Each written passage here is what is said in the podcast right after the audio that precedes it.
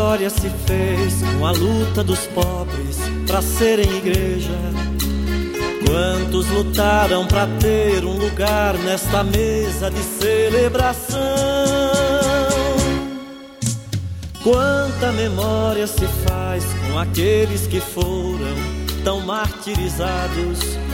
E quanta gente que deu sua vida para ter um pedaço de pão. Igreja é só igreja quando o coração se dá. Igreja só se faz com a verdadeira comunhão. Igreja somos todos quando a vida é oração. Somos igreja que faz a morada pro Deus da justiça e da paz. Somos igreja que faz a morada pro Deus da justiça e da paz. Eu vos dou minha paz, eu vos deixo esta paz, num sinal de unidade. Sede unidos na fé e também nesta luta de libertação. Muitos irmãos se dividem porque não comeram do pão partilhado.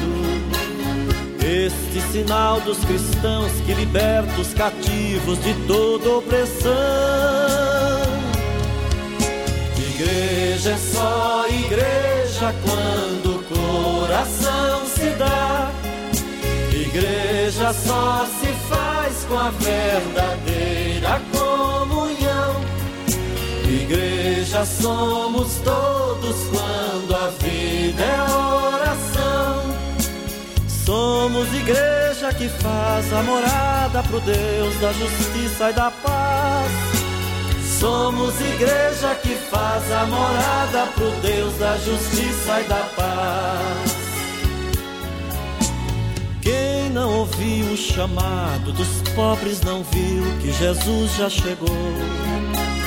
Quem não ouviu o clamor dos que sofrem tampou seus ouvidos a Deus. É impossível rezar e não se importar com a dor do irmão. Religião é a ponte que mostra o caminho de quem se perdeu. Igreja é só igreja quando o coração se dá. Igreja só se faz com a verdadeira comunhão. Igreja somos todos quando a vida é oração. Somos igreja que faz a morada pro Deus da justiça e da paz. Somos igreja que faz a morada pro Deus da justiça e da paz.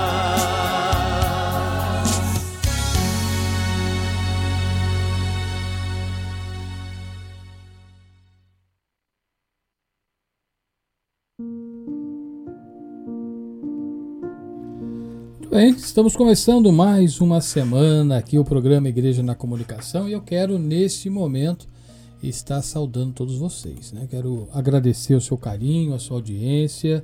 Nós já estamos com esse programa, inteirando o programa de número 32, lá quando eu conversei com a Maria. Estamos nessa peregrinação e é muito bom né, sabermos que a cada semana você liga o seu radinho ou nos acompanha pelo podcast, esteja nesse horário ou no horário à noite, né? Porque somos em dois horários, aos sábados de manhã às 8 e também na segunda-feira às 8, só que da noite. E a gente está muito feliz. E hoje, com certeza, o programa está um pouquinho diferente, um formato diferente dessa trajetória que nós optamos, porque nós vamos falar um pouco sobre a, as diretrizes e essa semana, sim, Maria, com certeza foi bastante tumultuada, né? Muitas coisas acontecendo, é, renovação aqui também na, na, emissora. O Juliano agora está compondo, vai nos dar uma mão nas, nas manhãs.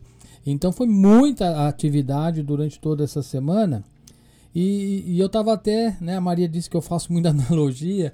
E eu já começo de cara, porque é, essa semana parece que foi mais ou menos dentro do contexto composto para as diretrizes da igreja no Brasil, que nós já começamos, inclusive, de um tanto prejudicado, né? porque a, a, Assembleia que gerou o documento, as diretrizes, foi em 2019. Né? Os quatro anos que a gente vai viver as diretrizes, já tivemos aí um certo prejuízo por conta da, da pandemia, as diretrizes gerais da ação evangelizadora da igreja no Brasil. E, e, a gente sabe que o tempo atual, né? Isso falando lá em 2019, nós nem sabíamos que tinha pandemia ainda. Exigia de todos nós a renovação das forças missionárias para bem cumprir a tarefa de anunciar a palavra de Deus. E é justamente nessa época, né? Nessa que temos que demonstrar nossa vocação, que somos discípulos missionários a anunciar o reino de Deus até a sua plenitude. Por isso, vocacionada a evangelizar, a igreja se volta incessantemente ao seu Senhor para nele, com ele, compreender a realidade que se encontra, discernir caminhos para cumprir essa tarefa missionária dela recebida, consciente da realidade cultural cada vez mais urbana. E é por isso, e é deste modo que as diretrizes gerais da ação evangelizadora no Brasil são um caminho né, encontrado para responder os desafios de um país que, na segunda década do século XXI, experimenta grandes transformações em todos os âmbitos.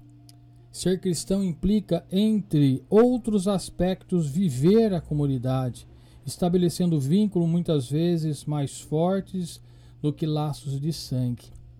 E o objetivo geral: evangelizar o Brasil cada vez mais urbano, urbano pelo anúncio da palavra de Deus, formando discípulos e discípulas de Jesus Cristo em comunidades eclesiais, missionárias, a luz evangélica, a opção preferencial pelos pobres, cuidando da casa comum e testemunhando o reino rumo à plenitude.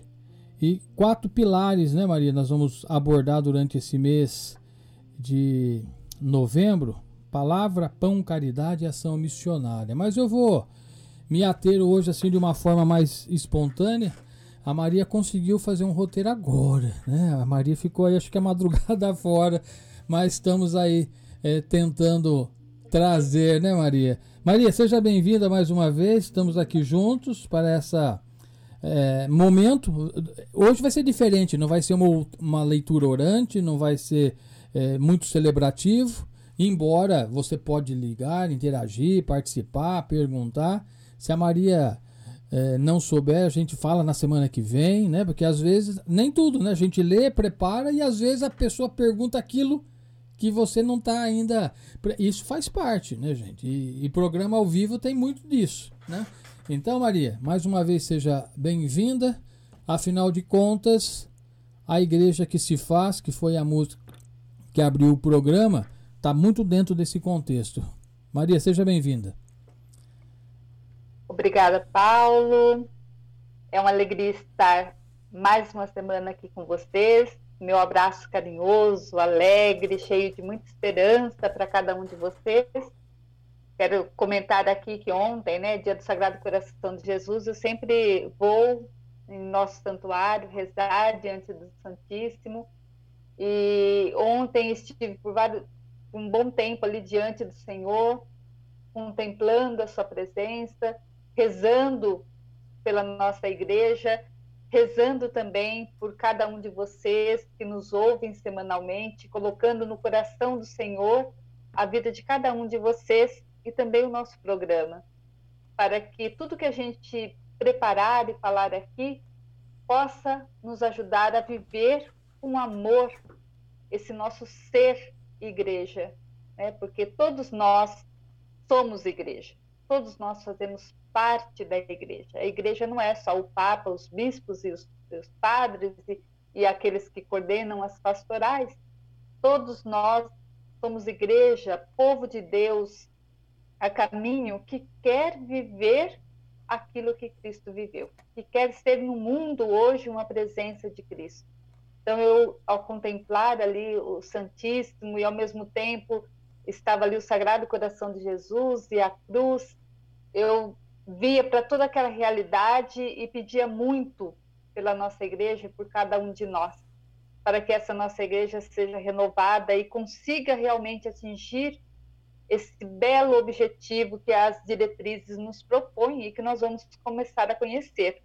Como disse o Paulo, é um programa diferente, mas cremos, conversando eu e Paulo durante a semana, que seja um assunto necessário para que a gente possa, não só, para que também a palavra de Deus possa nos ajudar a viver melhor como igreja. Então, nós precisamos conhecer a nossa igreja. O que ela pensa, quais são as suas diretrizes, qual, qual é o caminho que ela propõe. As diretrizes são justamente isso, é aquilo que nos dá a direção, o próprio nome diz, né? Nos dá a direção para onde seguir, para onde caminhar ou como realizar, né? É tudo que ah, faz parte do nosso ser igreja. Então, as diretrizes que são sempre elaboradas pela Conferência Nacional dos Bispos do, do Brasil, é, nos propõem sempre, através de um objetivo geral e através de, de, de, de uma proposta concreta né, de como viver todo esse objetivo, nos propõem várias metas, propostas para que a partir dessas diretrizes nós possamos preparar os nossos planos pastorais. Então nós vamos falar agora da diferença entre diretrizes, planos. Então é bom que também vocês que nos ouvem, que nos acompanham, que conheçam essa proposta da nossa igreja. A Conferência Nacional dos Bispos do Brasil, também conhecido como CNBB, como o Paulo comentou, ela publicou essas diretrizes lá no, em meados de 2019, como proposta para um quadriênio que iria de, 2000, de 2019 até 2023. Então, como o Paulo disse, nós já, nós já perdemos um tempo aí, né, da, de, de proposta concreta dessa, dessas diretrizes. Mas não deixamos de conhecer, de estudar, e agora, olha que bonito a nossa igreja, né, Paulo? É, como igreja diocesana, agora eu falo, né? Nós estivemos reunidos no, no sábado, não esse sábado agora que passou, no outro, né, em assembleia, dentro da nossa forania, que é a forania Nossa Senhora do Belém, que inclui as cidades de Porto Ferreira, Nalândia, de Salvado e Porto Ferreira, para realmente pensarmos as diretrizes né, quais os passos. É, cada reunião, vão ser três reuniões né, dentro da nossa pandemia para conhecer os pilares dessa ação evangelizadora. Mas nós vamos traduzir em palavras mais fáceis aqui para vocês. Mas é importante, nós vamos fazer durante o mês de novembro, agora, toda essa proposta, para nós conhecermos, para vocês verem como que a nossa igreja está preocupada, como que ela se atualiza, como que ela quer fazer chegar o evangelho até o coração das pessoas. Então é importante que você, como igreja, conheça, né, um pouquinho dessas diretrizes. Mas se, se nós não fizermos, hoje é um programa de apresentação para que vocês possam entender o caminhar, porque talvez vocês nunca ouviram falar em diretrizes gerais da ação evangelizadora da igreja, mais conhecido como DGAE, né? Diretrizes Gerais da Ação Evangelizadora da Igreja. Por que, que tem esse nome? Como que surgiu? Como foi a caminhada? É, para que nós possamos estar por dentro de toda a proposta da igreja. Então, a, é, a publicação é, ela integra uma série de documentos da, da CNBB e trata-se de um principal documento do nosso episcopado ou seja, dos nossos bispos brasileiros, que aprovou esse documento durante a, a 57ª Assembleia Geral, realizada em Aparecida, de 1 a 10 de maio de 2019. Então, esse é um fruto de um trabalho da Assembleia lá em 2019. Então, qual é a proposta da nossa igreja para cada quatro anos? Então, para que a gente possa gravar bem, né? Para cada quatro anos, a igreja nos propõe novas diretrizes. Às vezes, uh, não muda muita coisa, mas sempre acrescenta alguma coisa atual que aconteceu para que nós possamos conhecer. Então, elas foram estruturadas, foram concebidas, né, foram idealizadas ah, de uma igreja como comunidade eclesial missionária. Então, comunidade, comunidade é a palavra a gente já conhece, comum, unidade. Pessoas que vivem em comum e têm o mesmo objetivo de viver. Eclesial vem da palavra eclésia, que significa igreja, portanto, é uma comunidade de igreja, mas que quer ser também missionária, que sai ao encontro das pessoas e que está aberto também para receber pessoas. Então, como o Paulo comentou, essas diretrizes são apresentadas com a imagem de uma casa, casa como construção de Deus. Então, tudo isso, as diretrizes que foram aprovadas então pelos nossos bispos convidam a todos nós que fazemos parte da comunidade da fé a abraçar e a viver a missão como escola de santidade. É, todos nós que, que, somos cristãos somos convidados a viver a santidade. Nós, vivemos, nós ouvimos isso na reflexão do último domingo, né? Mas como viver essa santidade? Em missão, se colocando ao encontro das pessoas. Então, na apresentação das diretrizes, foi proposto um caminho, um desafio, né? Para um país e, e, esses desafios foram propostos a partir de um país que, na segunda década, década do século XXI, experimenta, como o Paulo comentou, grandes transformações em todos os sentidos. Nós vamos comentar daqui a pouquinho mais sobre isso. Então, toda a introdução né, da publicação defende as diretrizes como expressão significativa da colegialidade, quer dizer, nós vivemos coisas em comum e também da missão no Brasil. Então, essa diretriz recebeu o número de 109, tem 93 páginas, é organizada em quatro capítulos. No primeiro, o título, o primeiro capítulo traz como título o Anúncio do Evangelho de Jesus Cristo. O texto aprofunda os desafios do contexto urbano e o papel das comunidades eclesiais. No segundo, vai falar do olhar dos discípulos missionários. E o terceiro vai falar da igreja nas casas, né? apresentando a ideia da casa entendida como lar para os seus habitantes. E vai acentuar a perspectiva pessoal, comunitária e so social da evangelização, principalmente inserido no espírito da Laudato Si, que é um documento do Papa Francisco que fala sobre a ecologia, né? sobre a nossa casa comum, que é o ambiente que nós vivemos. A gente está vendo ah, tudo o que está acontecendo ao nosso redor, o descongelamento da, das geleiras, toda essa situação que está acontecendo na, na, no, no, nosso ambiente e, é, e nós somos chamados a cuidar de tudo isso. Então, essa perspectiva ambiental foi contemplada nessas diretrizes. Então, essa casa, que é a comunidade eclesial missionária, que a nossa que a nossa igreja está convidada a ser, ela vai ser sustentada por quatro pilares. Depois nós vamos explicar a cada programa cada um dos pilares: palavra, pão, caridade e ação missionária. Aí o quarto capítulo do, do documento vai encerrar com o título Igreja em Missão, que apresenta os, os encaminhamentos práticos para cada um desses pilares. Eu sei que para você, querido ouvinte, pode ser é, difícil ouvir tantas palavras diferentes, mas agora nós vamos passo a passo e conversando com, com vocês e explicando cada uma dessas situações.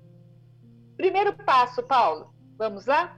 As diretrizes gerais da ação evangelizadora da Igreja no Brasil não são um documento a mais já na longa série dos 87 documentos, como eu comentei.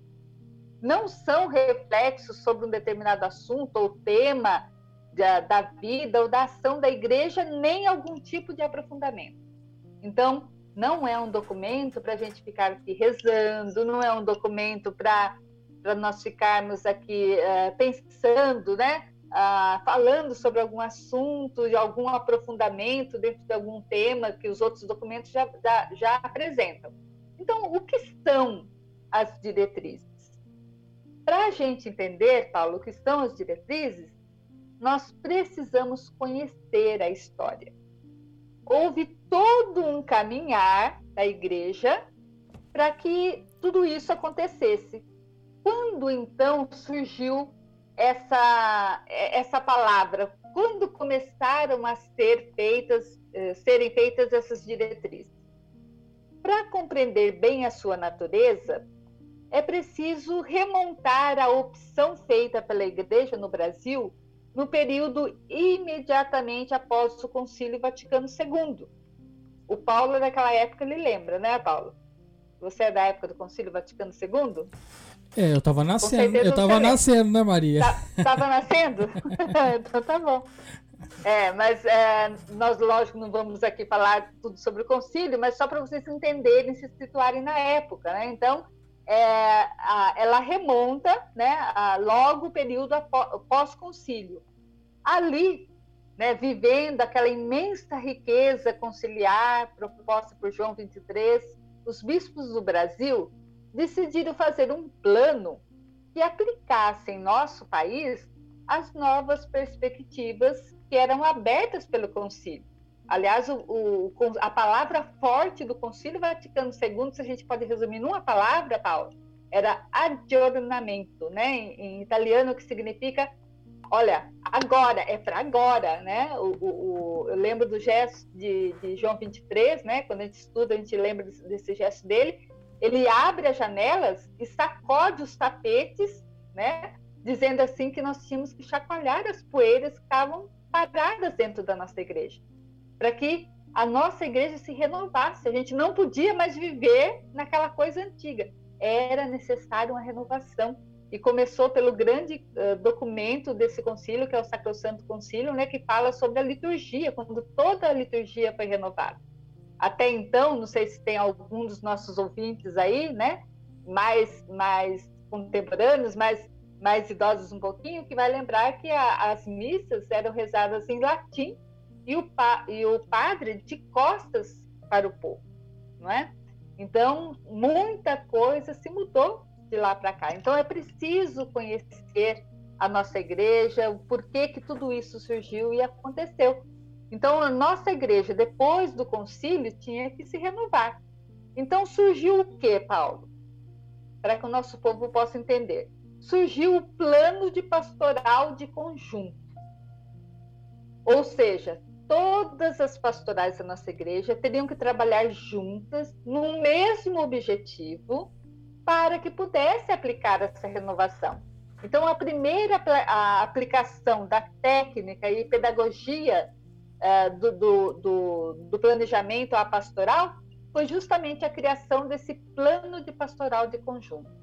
É verdade que pouco tempo antes, a CNBB já havia publicado um plano de emergência recomendado por João 23. Mas, fora uma tentativa rápida, é, foi realmente uma tentativa muito rápida e até amadora né, do plano. Agora, no caso do plano de pastoral do, do conjunto, não. A CNBB já tinha uma certa experiência inicial e aí, o que, que ela buscou? Um grupo de assessores capazes de, de, elaborar um verdadeiro plano pastoral. Então, ele contava com o objetivo e com as diretrizes gerais, além dos programas de ação a serem executados, a princípio, em cinco anos. Tá? Então, a primeira grande avaliação que foi feita desse plano de pastoral de conjunto foi em 1970. Mostrou aí os acertos e também as inadequações desse plano de pastoral de conjunto, principalmente a impossibilidade de definir um, um plano concreto para as dioceses. Por quê? Nós tínhamos um plano geral né, da pastoral de conjunto para toda a igreja, mas e aí, na nossa diocese, na nossa realidade, na nossa cidade, na nossa comunidade, aquilo que nós vivemos, como que a gente ia aplicar aquele plano pastoral?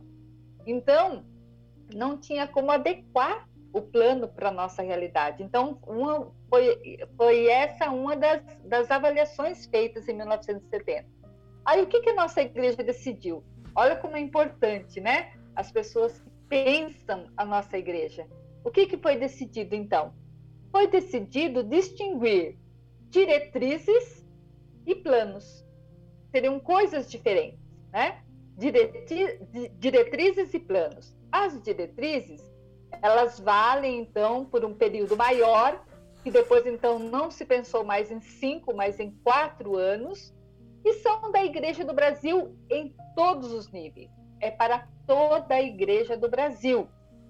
Os planos são, já são diversos, né? são diferentes, e é, e é conforme os níveis nacional, regional e, sobretudo, li, uh, local, da igreja particular. O que é igreja particular? Igreja particular é o que nós damos nome de diocese. Então, por exemplo, a nossa diocese tem um plano pastoral. Por enquanto, nós estamos no sétimo plano pastoral em vigência. Essas reuniões que eu comentei no início do programa, que estão sendo feitas por nossa forania, que vão ser três até o ano de 2022, quando então vai ser lançado, é para a preparação do oitavo plano pastoral da nossa diocese. Então, o que, que está sendo consultado? Está sendo consultado uh, não só as nossas foranias, mas cada uma das paróquias. Cada uma das paróquias que estiveram presentes na, na, nessa reunião, nessa assembleia em Descalvado, já saíram de lá, já estudado o primeiro pilar das diretrizes, para que a partir daquele pilar possam nos dar as orientações do que nós vamos fazer. O que, que nós vamos fazer? O primeiro pilar é o da palavra, foi o que nós estudamos. Então, a partir desse primeiro uh, pilar, nós vamos de descobrir quais são as forças que nós temos para executar isso. Quais são as fraquezas? Quais são as oportunidades? Quais são as ameaças que nós temos para realizar esse plano? Nós temos que conhecer, se nós quisermos evangelizar, nós temos que conhecer a nossa realidade. Então, esse plano, é, é, essa metodologia se, chama é, metodologia SWAT em inglês, em português, FOFA. FOFA porque falam das forças e das fraquezas, das oportunidades e das ameaças. Então, cada paróquia tem que reunir o seu CPP, reunir o seu povo e perguntar: olha, diante desse pilar da palavra, que nós vamos estudar aqui com vocês depois, quais são as fraquezas? Quais são os pontos fortes que nós temos para executar aquilo que é proposto pelas nossas diretrizes? Quais são as oportunidades e quais são as ameaças? Então, nós vamos juntar depois tudo isso né, e montar o nosso oitavo plano, uh, uh, plano pastoral, a partir das diretrizes. Então, entendeu? Nós temos as diretrizes, que é para todo o Brasil. Elas dão a direção de como a igreja tem que caminhar. E nós temos o plano pastoral, que é quando a, a, a própria diocese vai preparar. Porque a diocese está dentro de um regional, que no caso nós fazemos parte do Regional Sul 1, que está dentro do nacional, que é a, a, a CNBB. Então, vejam, são são várias instâncias, todo mundo trabalhando junto, em conjunto, mas cada um vai realizando os seus planos para que a gente possa atingir esse objetivo das diretrizes. Pode parecer complicado, mas não sei se deu para entender, Paulo. Você consegue acompanhar o raciocínio? Eu consigo, Maria. Mesmo porque, né, como você disse aí, que eu sou do Conselho Vaticano II, na verdade estava nascendo ainda, né? Mas como a gente viveu um período, né, na igreja, participei de algumas vezes em assembleias gerais da diocese, mas o que eu queria passar aqui para os nossos ouvintes, né, as pessoas que estão nos acompanhando, é, é, é, quando se usa uma terminologia, eu acho muito fantástico, né? Quando a Maria é, exemplificou sobre a igreja particular.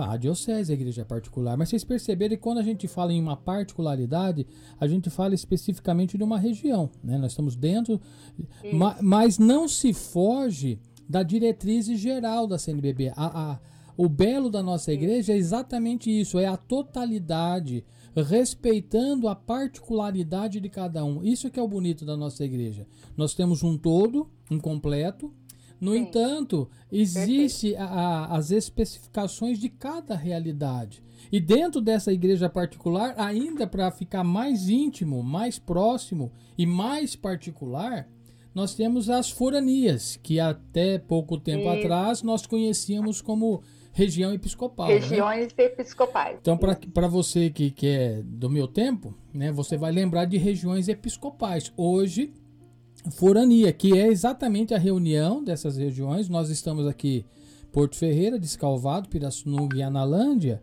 Concorda que a nossa particularidade é um pouco diferente de Limeira, de Americana? Então, respeitando a igreja particular, nós nos compomos nas diretrizes gerais, que a Maria já falou, eu falei na abertura, os, os quatro pilares, né? Isso é para a igreja do mundo inteiro. A gente está numa CNBB, mas a gente está falando de os pilares da igreja é da igreja, que é o todo. Inclusive é, é lindo demais. Né? A gente passaria dias, horas falando sobre isso e, e não esgotaria, né? Mas a gente está dentro de um contexto e esperamos que você que está do outro lado nos ouvindo, inclusive, Maria, é, deixa eu ver aqui que chegou um, um, um, áudio antes da música, até eu quero colocar, porque é, é uma contribuição, penso eu, importante para gente, porque é da Rosária. V vamos ouvir, Maria, depois a gente dá sequência. Sim. Bom dia, Paulo. Bom dia, Maria. Sou a Rosária. Tudo bem?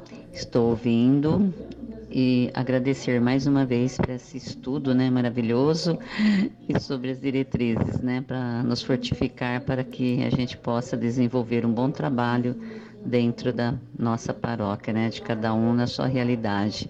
Então, Deus abençoe vocês pelo programa e Deus abençoe você, minha amiga querida, irmã do coração. Tá? Beijos. É... Beijo, amiga. Que bom te ouvir, contar com a sua participação sempre. É uma alegria, viu? Deus abençoe muito. Estamos juntos, né? Trabalhando aí na, na, nessa preparação do nosso plano, do oitavo plano pastoral. E é bom contar com a audiência, né? E com esse incentivo da sua parte. Um Bom, grande abraço, Rosária. É, é, eu lembro, inclusive, muitas vezes o Padre Simar, Maria, falando sobre exatamente isso que a Rosária acaba de nos proporcionar, que é o chamado feedback. Como é bom nós sabermos que você está do outro lado do rádio e, e, e está gostando ou não, eu acho que é muito importante o feedback, o retorno, né? A Rosária nos enalteceu com a fala dela. Então, se você quiser também é, nos proporcionar é, esse feedback, o nosso WhatsApp para você mandar o seu áudio é o 3585-2602. Se estiver ouvindo, ou se quiser escrever uma mensagem aqui no nosso WhatsApp, fique à vontade, viu? Então, a gente agradece aí de, de coração, né? Todas essas participações, né, Maria? Com certeza. Então, Paulo, e é, só concluindo então, antes de nós uh, tocar mais uma música aí para nós contemplarmos tudo isso que a gente está falando, né? Então foi a partir daí, né? Então de, de, desse plano e, e, com poucas alterações que as diretrizes gerais foram sendo definidas a, a cada quatro anos durante todo o período de 1971 até hoje. Então, olha lá, em 1971 começou né, a se pensar assim, diretrizes e planos, e vem até hoje. Então, é, essas, é, elas são diretrizes e não planos, então. Né? E quem nos propõe é a CNBB. Então, são diretrizes para a Igreja do Brasil, né? que, lógico, caminha em comunhão, como Paulo comentou, com a nossa Igreja Universal. Aliás, católico significa isso, né? Universal é da igreja toda. Toda a igreja tem o mesmo caminhar, tem o mesmo objetivo. Aliás, eu vou falar daqui a pouquinho para vocês, né? O grande objetivo da igreja é evangelizar. Evangelizar, né, é um verbo que vem da palavra e, e, e fala sobre o evangelho. Evangelho significa boa nova, boa notícia, que foi aquilo que Cristo trouxe para nós. Então, cada um de nós tem como objetivo levar, continuar levando essa boa nova até o coração das pessoas, como igreja. Então, são uh, as diretrizes e planos são indicação das direções a serem tomadas dos grandes objetivos a serem perseguidos, dos impulsos pastorais a serem animados e cultivados em nossas comunidades. Ao mesmo tempo, definem um quadro de referência da nossa ação que torna possível a compreensão e a execução de uma pastoral orgânica de conjunto. É, o que, que, é importante a gente falar nisso, né? Pastoral orgânica de conjunto. Se nós não trabalharmos juntos, né, para que a, a evangelização possa acontecer, ela simplesmente não vai acontecer. Então, não é cada pastoral trabalhando sozinha, tendo o seu objetivo e, e dando cada um tiro para um lado, cada um dando o seu melhor, mas trabalhando sozinho, a, a, a, o plano não vai acontecer. O que, que precisa? Todas as pastorais juntas caminharem no mesmo objetivo, um sabendo o que o outro faz, um colaborando o que o outro faz. Não é só a pastoral da acolhida que é responsável por, pelo acolhimento dentro da igreja somos todos nós como igreja. Mas como que a pastoral da acolhida pode, em conjunto com as outras pastorais, trabalhar isso? Né? Não é só a pastoral da catequese que evangeliza, que catequiza, que faz ecoar a palavra de Deus. É toda a nossa igreja. Os pais são os primeiros catequistas. Mas como que juntos nós vamos fazer com que isso aconteça? Nós dependemos de outras pastorais. Então nós não trabalhamos sozinhos. Então, isso se chama uma pastoral orgânica, de conjunto. Então, as diretrizes gerais não são da CNBB, mas da Igreja do Brasil. São definidas, sim, pelos bispos em Assembleia Geral, com base em indicações das dioceses. Quando esse plano vai acontecer, já aconteceu um estudo antes nas nossas dioceses. Também eles ouvem os organismos nacionais, os institutos de, teologia e de pastoral. Então, vocês veem que é um, um trabalho bem importante de nós, de toda a nossa igreja.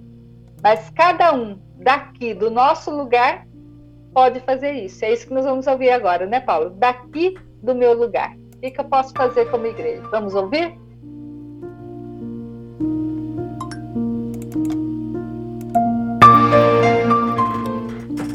Era um pouquinho, Mari, que a música tá enroscando aqui.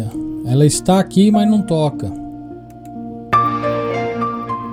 Deixa eu tentar buscar ela de novo, porque senão acontece, né? O programa ao vivo tem disso, Maria. Daqui. Ela está, mas não toca. Vamos ver se eu consigo agora.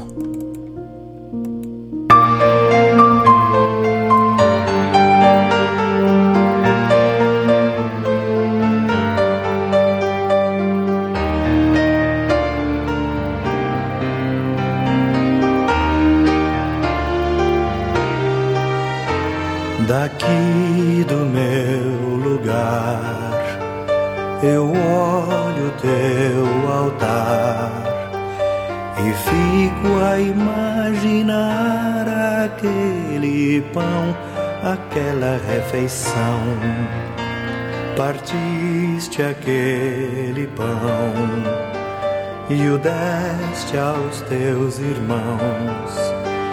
Criaste a religião do pão do céu, do pão que vem do céu. Somos a igreja do pão, do pão repartido e do abraço e da paz. Somos a igreja do pão, do pão repartido e do abraço e da paz.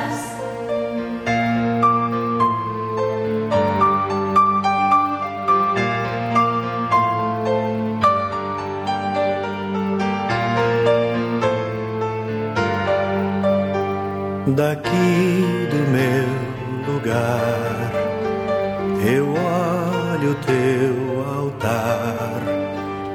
e fico a imaginar aquela paz, aquela comunhão. Viveste aquela paz e a deste aos teus irmãos. Criaste a religião da paz, da paz que vem do céu Somos a igreja da paz, da paz partilhada e do abraço e do pão. Somos a igreja da paz, da paz partilhada e do abraço e do pão.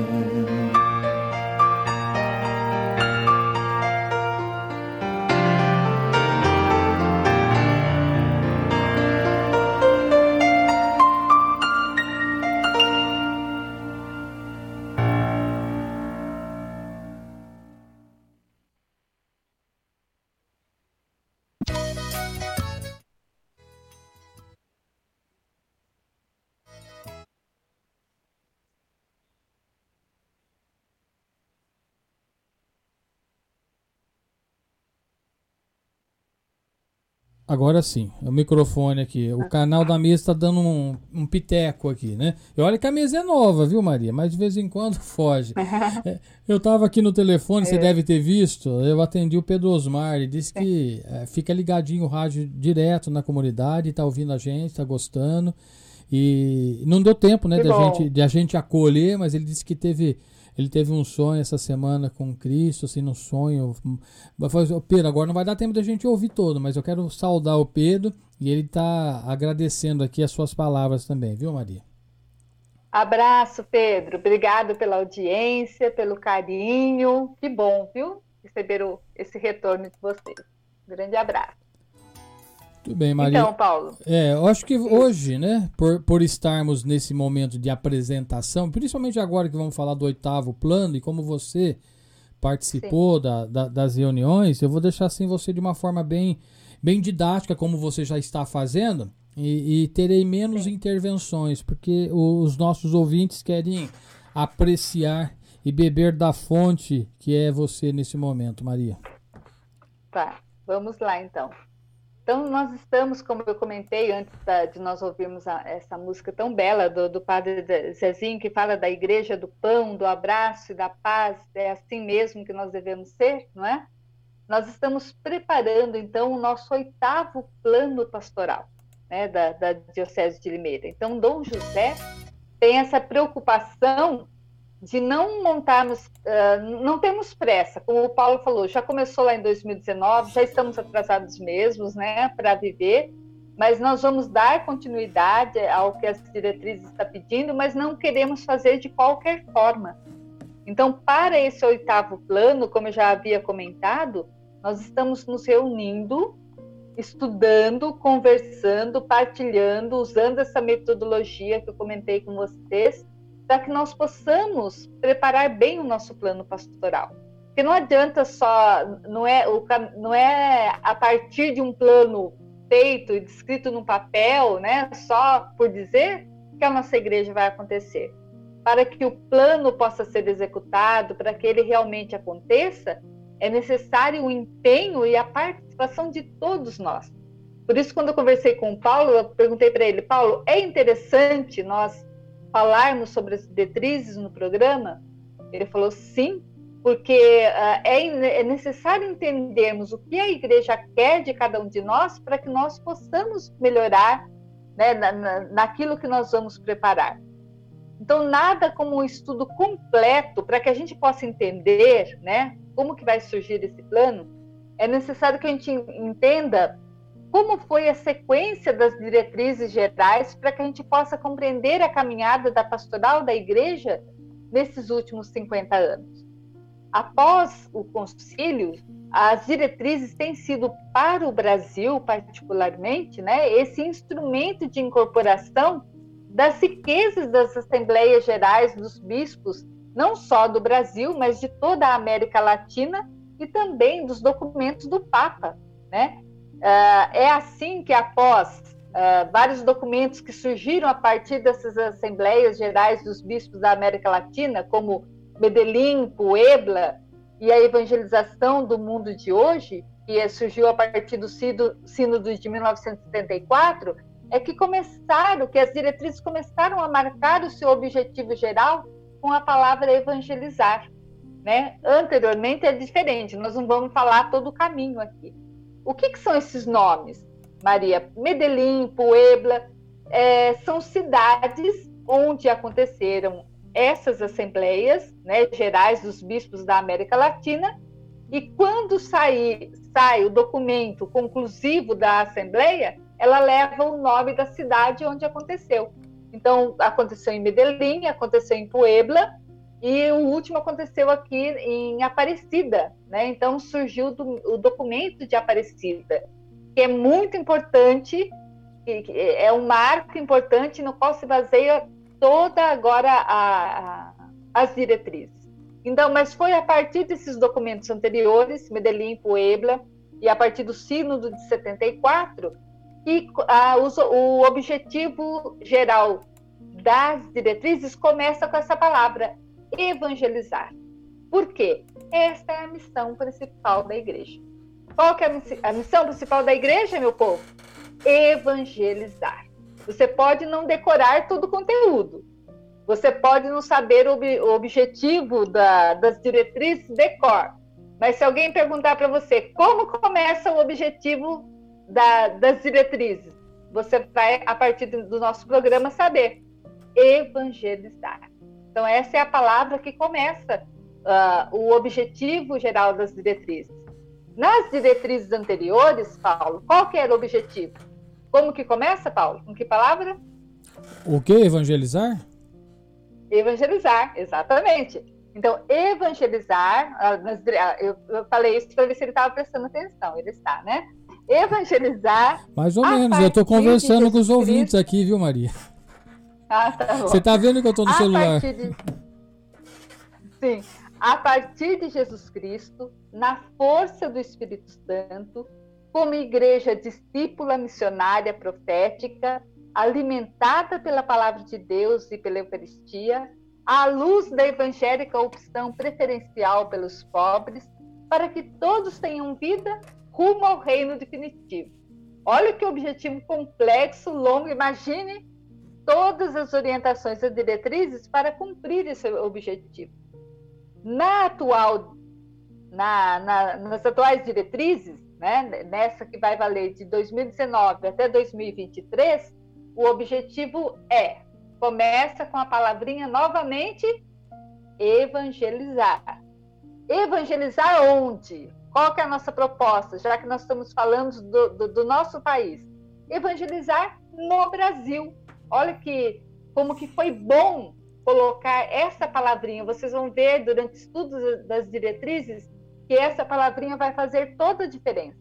Evangelizar, mas no, no, local, no local próprio. Evangelizar no Brasil, cada vez mais urbano. Por quê, Paulo? Porque antes a nossa realidade era muito rural, não é?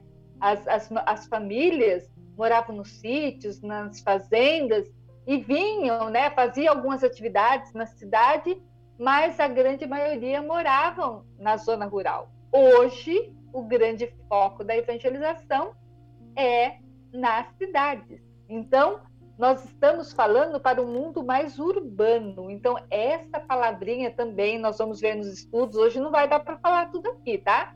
Hoje nós só vamos entender um pouquinho de, de cada palavra do objetivo. Depois nós vamos estudar. Então, evangelizar no Brasil cada vez mais urbano. Nós temos que ter consciência. É nas cidades que nós vamos evangelizar.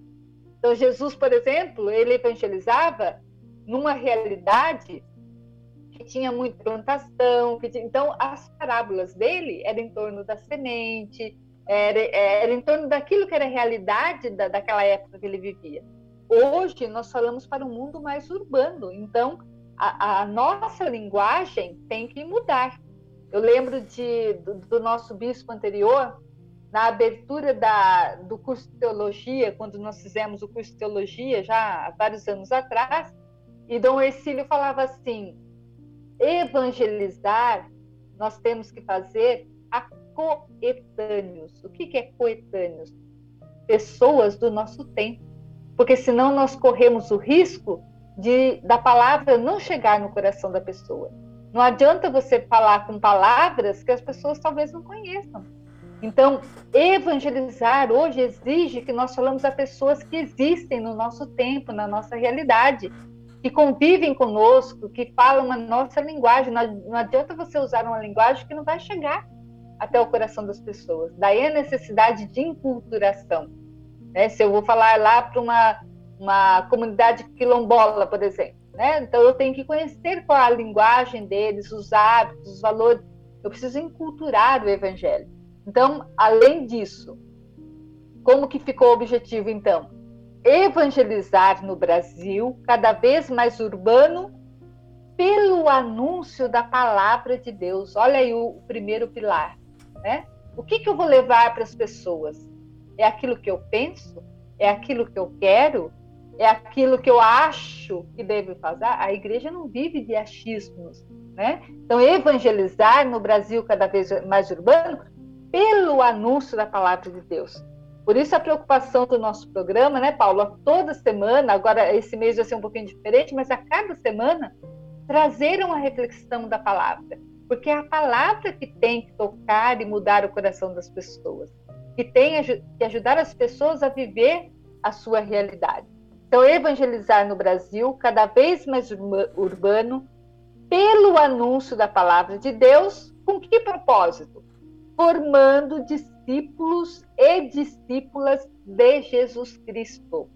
Não é discípulo ou discípulo qualquer, mas é aqueles que se colocam aos pés de Jesus para aprender do Mestre. Então, formando discípulos e discípulos de Jesus em comunidades eclesiais missionárias.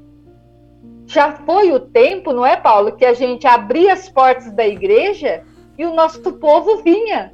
Sempre sempre você precisar sair e ir atrás, evangelizar, convidar e falar de Jesus. Antigamente a igreja era o ponto de referência. Uma da, da, das coisas que mais marcam a nossa mudança de época, né?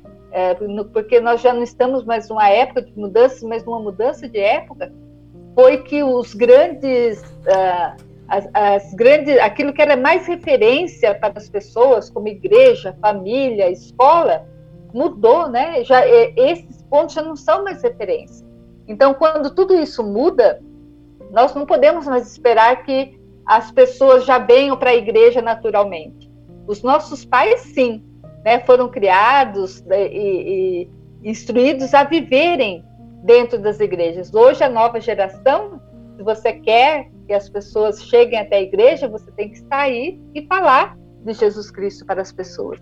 Então, olha, evangelizar no Brasil, cada vez mais urbano, pelo anúncio da palavra de Deus, formando discípulos e discípulas de Jesus Cristo, de Jesus Cristo em comunidades eclesiais missionárias.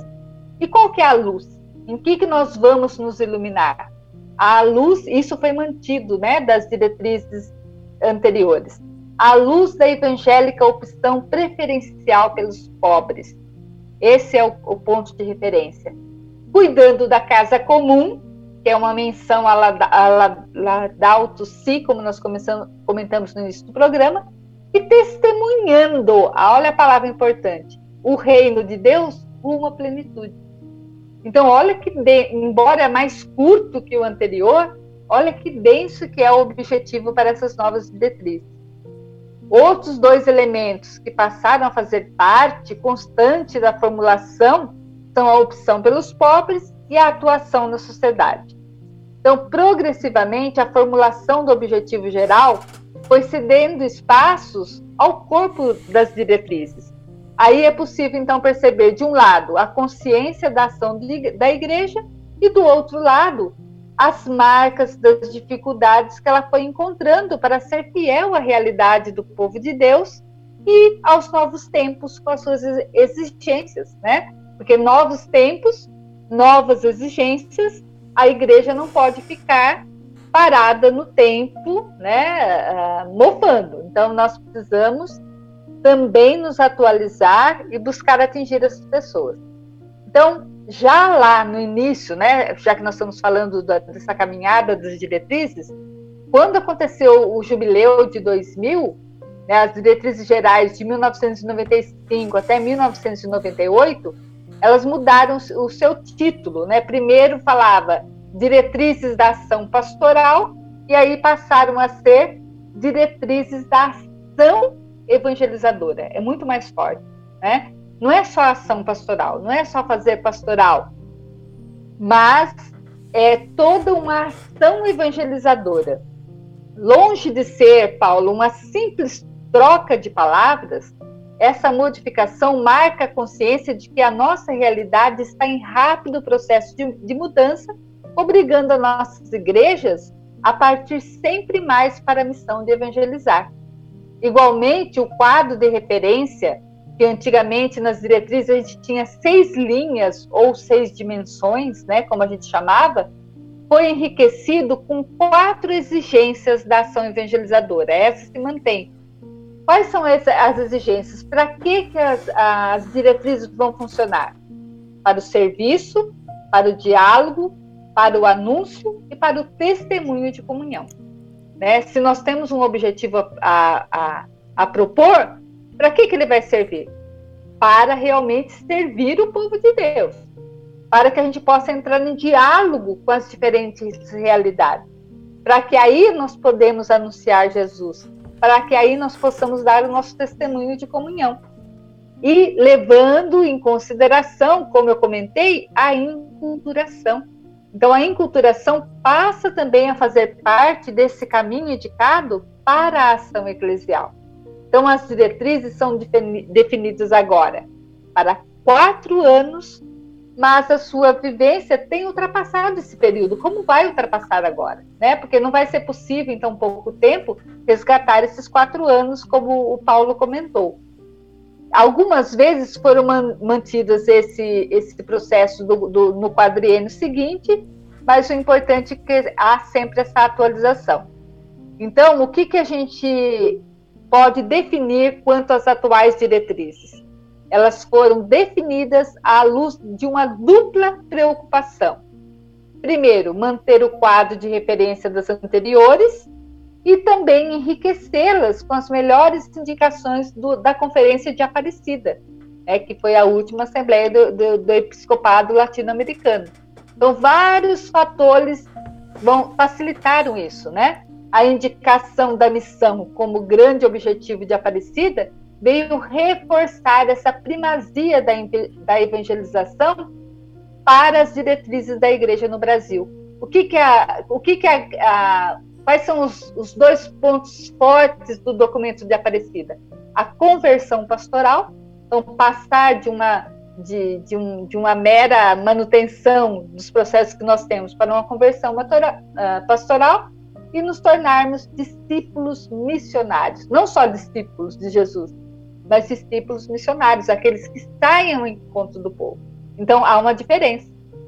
Foi mantido o método ver, julgar e agir, que levou a Aparecida a partir da, da, da realidade, né?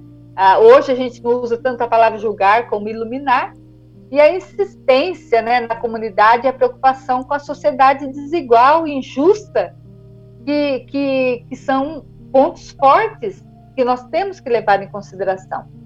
Isso não significa que a Aparecida não representou nada de novo ou importante para a igreja no Brasil. Né? A conferência, aliás, enriqueceu muito a nossa caminhada pastoral com essa insistência da conversão pastoral, como eu comentei com vocês, e com a preocupação central na formação de discípulos missionários, que devem ser aqueles que saem alegres proclamar né, a, a, presença de Jesus, indo ao encontro das pessoas, levando a presença de Jesus para as pessoas. Ao mesmo tempo, as nossas diretrizes encontrarem Aparecida a atualização dos rostos, né? O documento traz muito forte isso. Quais são os rostos de Jesus hoje nos pobres? Puebla já havia apresentado isso. Então, o documento de Aparecida ela traz uma atualização desses rostos de Jesus nos pobres. Quem são os pobres hoje? não é? Para que a gente possa ser uma igreja que realmente tenha um propósito numa realidade concreta. Não adianta ser uma igreja falando nas nuvens, né? Só rezando fechada nas sacristias, mas uma igreja que abre as portas e sai ao encontro das pessoas para levar a alegria do evangelho, como diz o documento do Papa Francisco. Vamos então ouvir uma música para a oração pela igreja? e depois nós já partimos para o encerramento do nosso programa. Temos mais um tempinho ou não? Tem, dá, dá tempo de ouvir a música e, e concluir o programa assim, Maria. Inclusive, então para rezar né, pela igreja, nessa música do Padre Zezinho, só fazendo uma menção que eu estava lembrando lá quando você começou a falar do Concílio Vaticano II, que eu não tinha nascido ainda. Mas eu lembro de uma frase quando se falava da igreja, desse compromisso, dessa opção preferencial pelos pobres.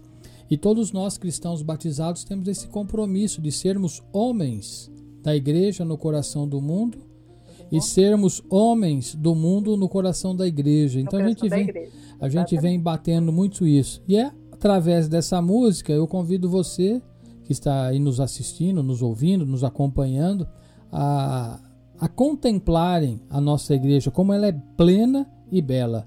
Padre Zezinho, oração pela igreja.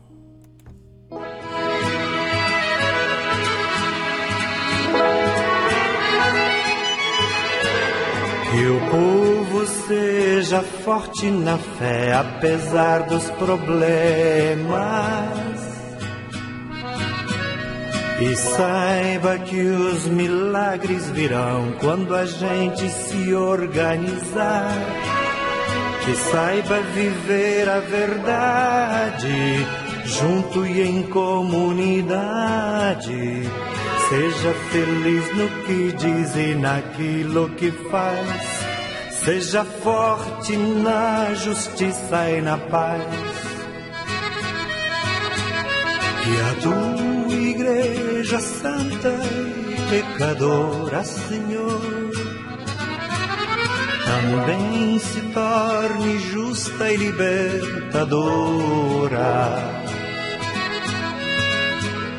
que o nome de Jesus se torne cada vez mais nossa luz e nossa paz.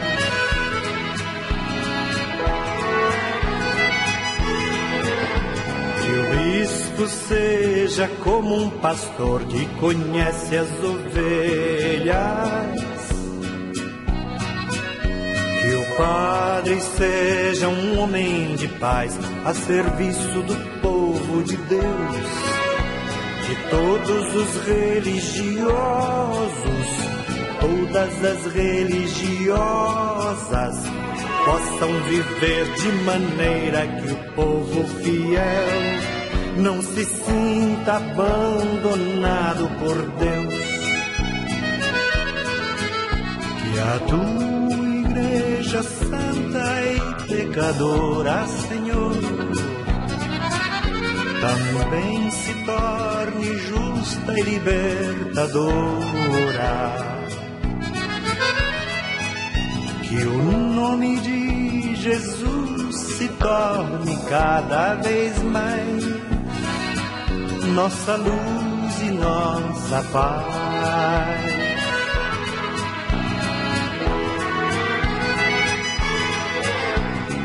igreja saiba dialogar com o mundo em que vive.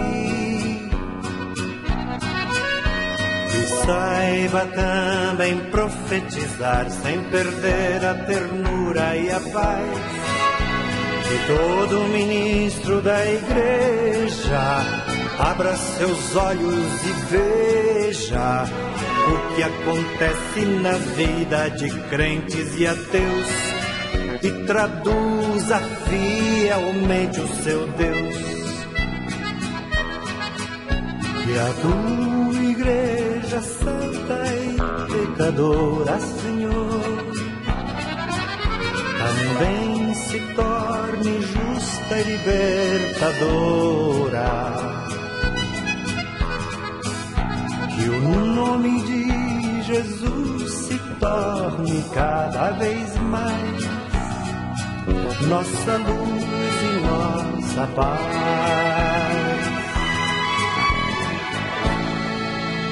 Nossa luz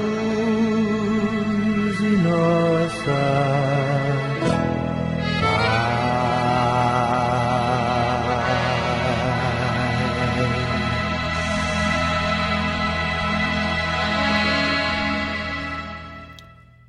Tão simples, né, Maria? Se a gente entendesse sobre esse refrão aí da música, santa e pecadora, mas justa e libertadora. Seria tão mais prático, né? Aprender a conviver com as diferenças, o diálogo. É, e as diretrizes nos proporciona isso e é o que nós vamos ver durante esse mês, né? Com os quatro pilares da nossa igreja. Mas infelizmente, Maria, o texto é longo e o tempo é curto. Precisamos concluir. Tá. Vamos lá então. É, nós só queremos falar um pouquinho sobre os, os quatro capítulos da diretrizes, né? Bem rapidamente, é, porque a partir da semana que vem a gente vai ver cada um desses capítulos separadamente, né? Cada um dos pilares. Mas é importante que a gente tenha noção do, do, do, do da obra total, do conjunto da obra, como a gente costuma dizer, né? Então, no capítulo 1, nós vamos encontrar a descrição da realidade.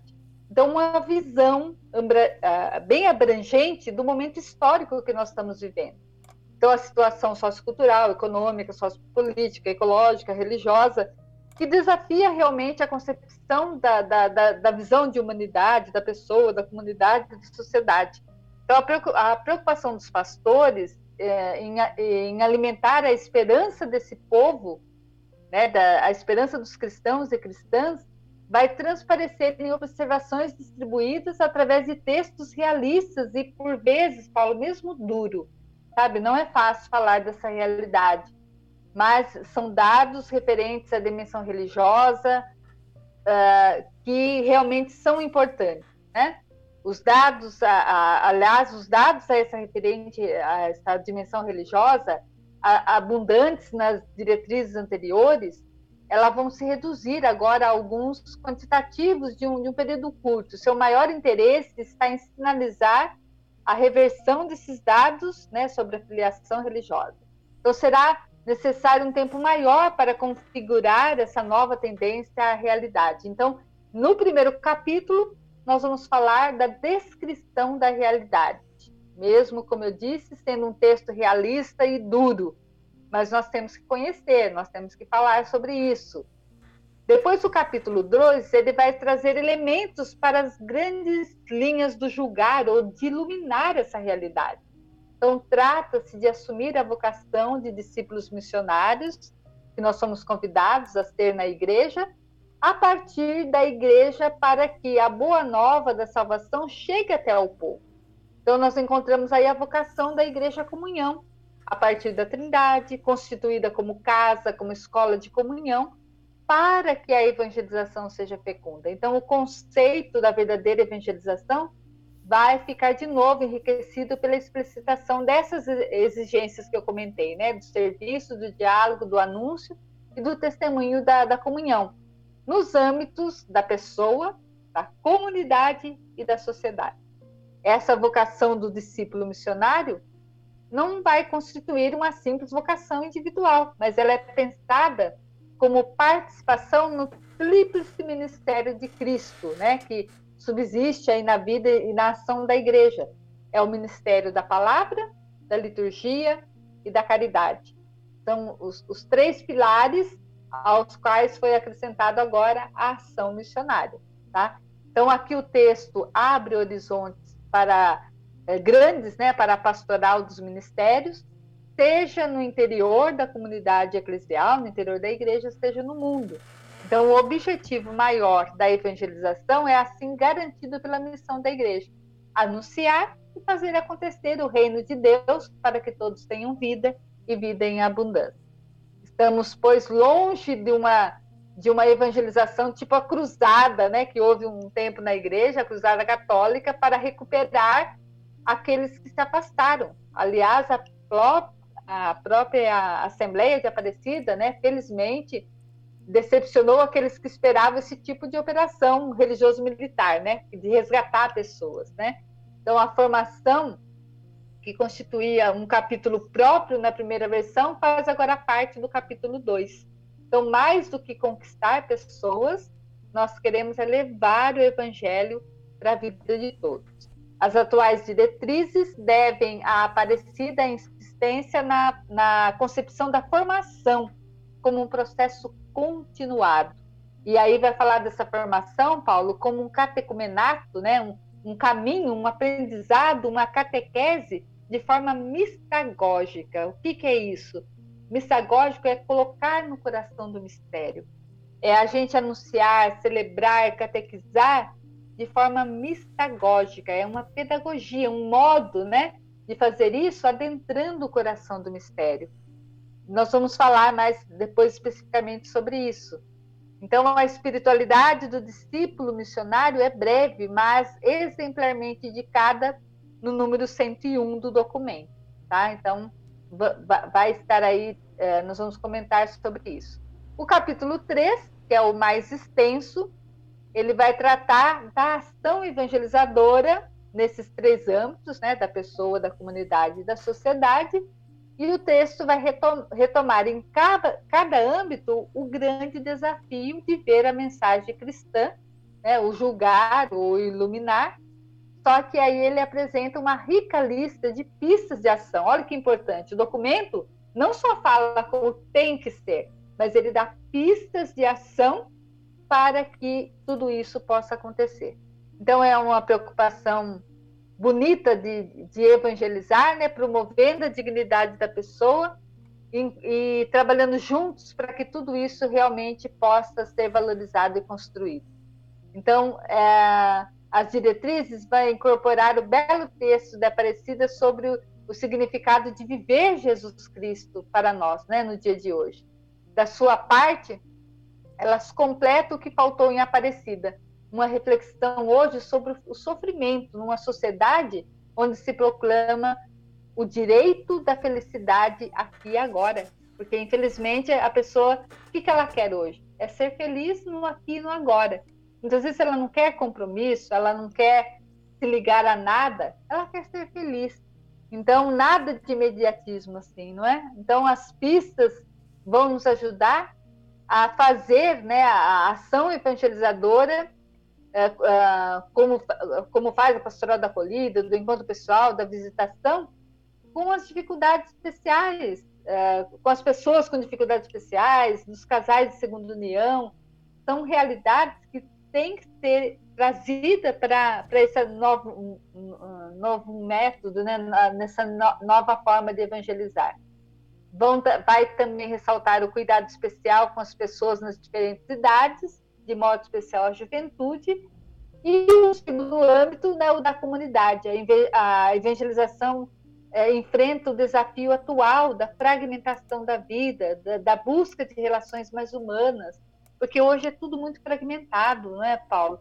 Então é preciso levar a pessoa a falar, olha, é preciso contemplar de novo o valor da vida em comunhão. Como diz Jesus, onde dois ou mais estiverem reunidos em meu nome, eu estarei no meio deles. Então, as pistas de ação remete a essa construção de comunidades cristãs fraternas. É, vamos revalorizar aí as FEBs, as novas comunidades, os movimentos tradicionais, né? vão, vão apresentar essa nova face da vida comunitária, do diálogo ecumênico, interreligioso. Tudo isso faz parte dessas novas diretrizes. Então, é muito importante que a gente conscientize, conheça, porque isso interpela a cada um de nós. De modo especial, o que, que deve nos interpelar nessas diretrizes? A existência de milhões de excluídos. Né? Então, tudo isso tem que ser levado em conta no momento de evangelizar. Então, as pistas vão ser bem concretas, né? do número 181 a 209, vão ser apresentadas essas, essas pistas de ação concreta, né? No campo da ação caritativa, social, política, né? E vai chamar a atenção para isso do, do, no campo do diálogo, né? Com a cultura, com a pastoral urbana, com o mundo da, da educação, com os meios de, de, comunicação, que não pode estar ausente, né? E da, da problemática que envolve toda a humanidade. Então, as diretrizes terminam com a retomada do tema da urgência da missão. É necessário sairmos, irmos ao encontro das pessoas. Né? Então, é, é, missão de todos nós, como a gente sempre ouve o Padre Zezinho cantando, né? a missão continental, a missão permanente da igreja. A missão é chamada a ser a alma de toda a atividade da igreja. Né? Então, é muito importante essa passagem de uma pastoral de mera manutenção, né? deixar tudo como está, do jeito que sempre foi, para uma pastoral missionária de presença evangelizadora. É essa a missão que as nossas igrejas são chamadas a se converter a partir dessas diretrizes.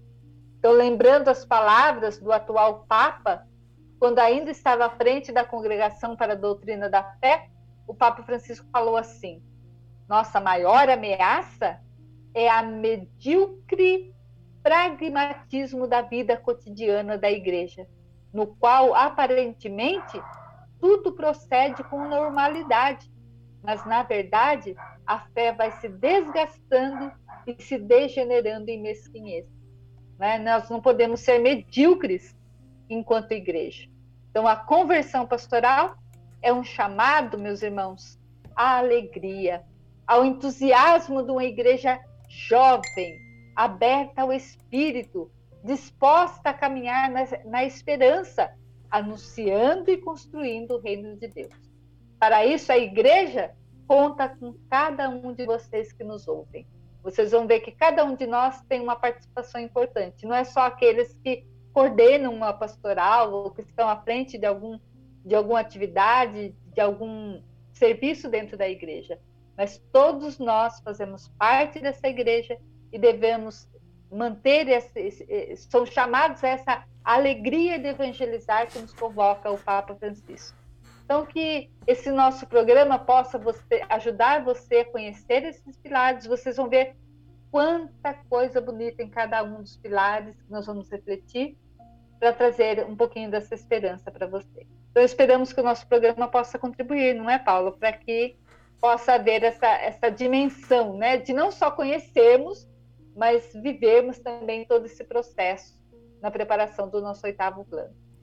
É, não tenho Muito dúvida. obrigado pela, pela atenção de todos. Né? A gente tá, está concluindo o programa de hoje, agradecendo mais uma vez a sua audiência, a sua participação. Se quiser, tiver alguma dúvida, alguma pergunta, podem deixar aí no, no nosso canal, o Paulo já passou para vocês. E até semana que vem, então. Né? Contamos com mais uma vez a sua participação, a sua audiência e o carinho da, das mensagens de cada um de vocês. Muito bem, Maria. Quero mais uma vez te agradecer e, e vou até mudar aqui a, a, marcha da igreja, que nós optamos pelo canto final desse encontro. Eu vou deixá-lo, mas eu vou colocar aquela uma que você sugeriu no, no início também, que é a música Sim. do Zé Vicente, Missão de Todos Nós, porque está dentro desse contexto. Então nós vamos aí Sim. com esse compromisso. E como a Maria lembrou, se você quiser interagir, participar, perguntar, fique à vontade, viu, gente? Nós vamos aí ter um mês para estar tá falando sobre isso. E de repente surge alguma dúvida, né? E dentro do contexto, se não estiver na temática do programa, a gente prepara para o outro programa. E se estiver dentro da temática, a gente dá um, um, um esclarecimento maior no tema daquilo que você está tendo dúvida. O importante é que você está é, sendo, né? E eu falo isso sempre, Maria, sendo abastecidos, porque é missão de todos nós. E é importante que nós o façamos, principalmente nesse ano. Quando foi feito esse estudo e as diretrizes em 2019, não se imaginava na pandemia, mas ficou dentro do contexto. Né? A pandemia eh, acabou sendo parte desse contexto das diretrizes. E agora cabe a nós é, colocarmos em prática e tentar acelerar um pouco, né? É, essa informação, Sim. porque nós não tivemos a oportunidade de fazer o que nós estamos fazendo. Então, sinta-se pertencentes aqui a esse contexto e a gente vai ficar muito feliz com a sua participação. Maria, obrigado mais uma vez. Semana que vem estamos Eu juntos. Eu agradeço a oportunidade, com certeza, né? Se assim Deus nos permitir. E lembrando que hoje o programa foi mais difícil mesmo, né? São palavras difíceis que vocês ainda não conhecem mas vocês vão ver a partir do próximo programa toda a beleza e a riqueza né, disso que nós refletimos hoje. O programa de hoje foi necessário, porque talvez você não soubesse o que era plano, diretrizes, objetivo, tudo isso, né? Então, ajuda a esclarecer, né? Ajuda a gente a entender melhor e amar e servir melhor a nossa igreja. Um grande abraço a todos e até o próximo próxima semana, se Deus quiser. Obrigado. Encerrando Zé Vicente, missão de todos nós, e para finalizar o programa, hino Marcha da Igreja, Igreja Santo. Grande abraço, eu volto semana que vem.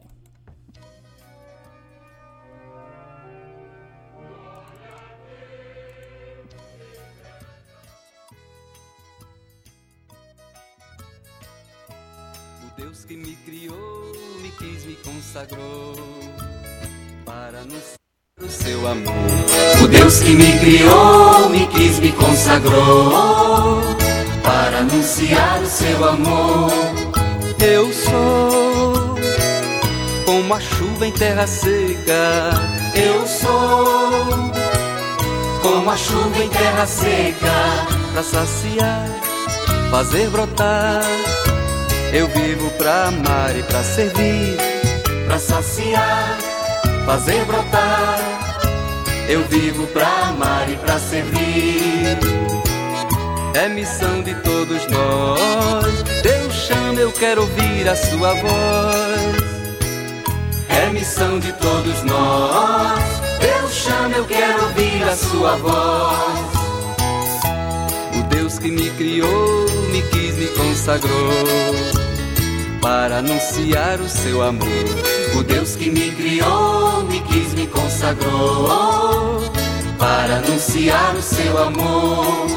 Eu sou como uma flor sobre um muro. Eu sou como a flor sobre um muro. Eu tenho mel, sabor do céu. Eu vivo pra amar e pra servir. Eu tenho mel, sabor do céu. Eu vivo pra amar e pra servir. É missão de todos nós. Deus chama, eu quero ouvir a sua voz. É missão de todos nós. Deus chama, eu quero ouvir a sua voz. O Deus que me criou, me quis, me consagrou para anunciar o seu amor. O Deus que me criou, me quis, me consagrou para anunciar o seu amor. Eu sou como uma estrela em noite escura. Eu sou como uma estrela em noite escura. Eu levo a luz, sigo a Jesus. Eu vivo pra amar e pra servir. Eu levo a luz, sigo a Jesus. Eu vivo pra amar e pra servir. É missão de todos nós. Deus chama, eu quero ouvir a sua voz. É missão de todos nós. Deus chama, eu quero ouvir a sua voz. O Deus que me criou, me quis, me consagrou para anunciar o seu amor. O Deus que me criou, me quis, me consagrou para anunciar o seu amor.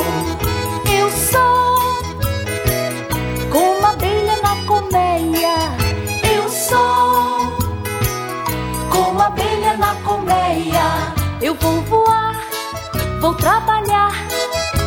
Eu vivo pra amar e pra servir. Eu vou voar, vou trabalhar. Eu vivo pra amar e pra servir. É missão de todos nós. Deus chama, eu quero ouvir a sua voz. É missão de todos nós. Deus chama, eu quero ouvir a sua voz. Que me criou, me quis, me consagrou para anunciar o seu amor. O Deus que me criou, me quis, me consagrou para anunciar o seu amor.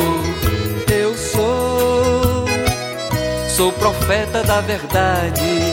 Eu sou, sou profeta da verdade. Canto a justiça e a liberdade. Eu vivo pra amar e pra servir. Canto a justiça e a liberdade. Eu vivo pra amar e pra servir. É missão de todos nós. Deus chama, eu quero ouvir a sua voz. É missão de todos nós. Deus chama, eu quero ouvir a sua voz.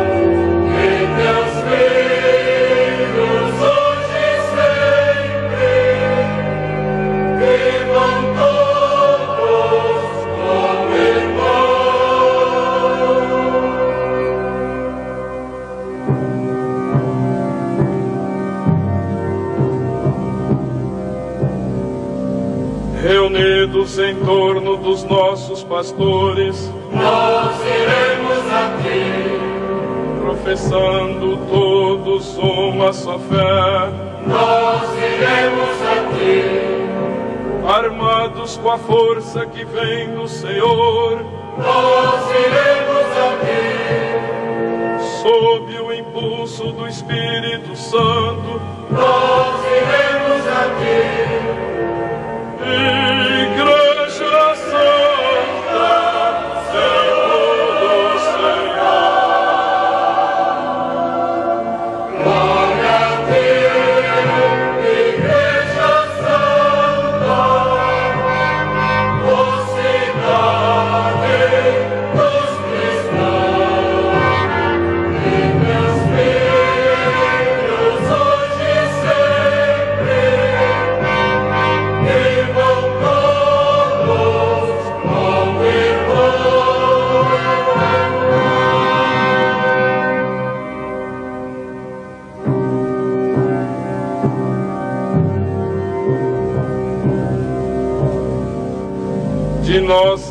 fazendas e nossas cidades, Nós iremos aqui. de nossas montanhas e nossas baixadas, Nós iremos aqui, de nossas cabanas e pobres favelas, nós iremos aqui, de nossas escolas e nosso trabalho, nós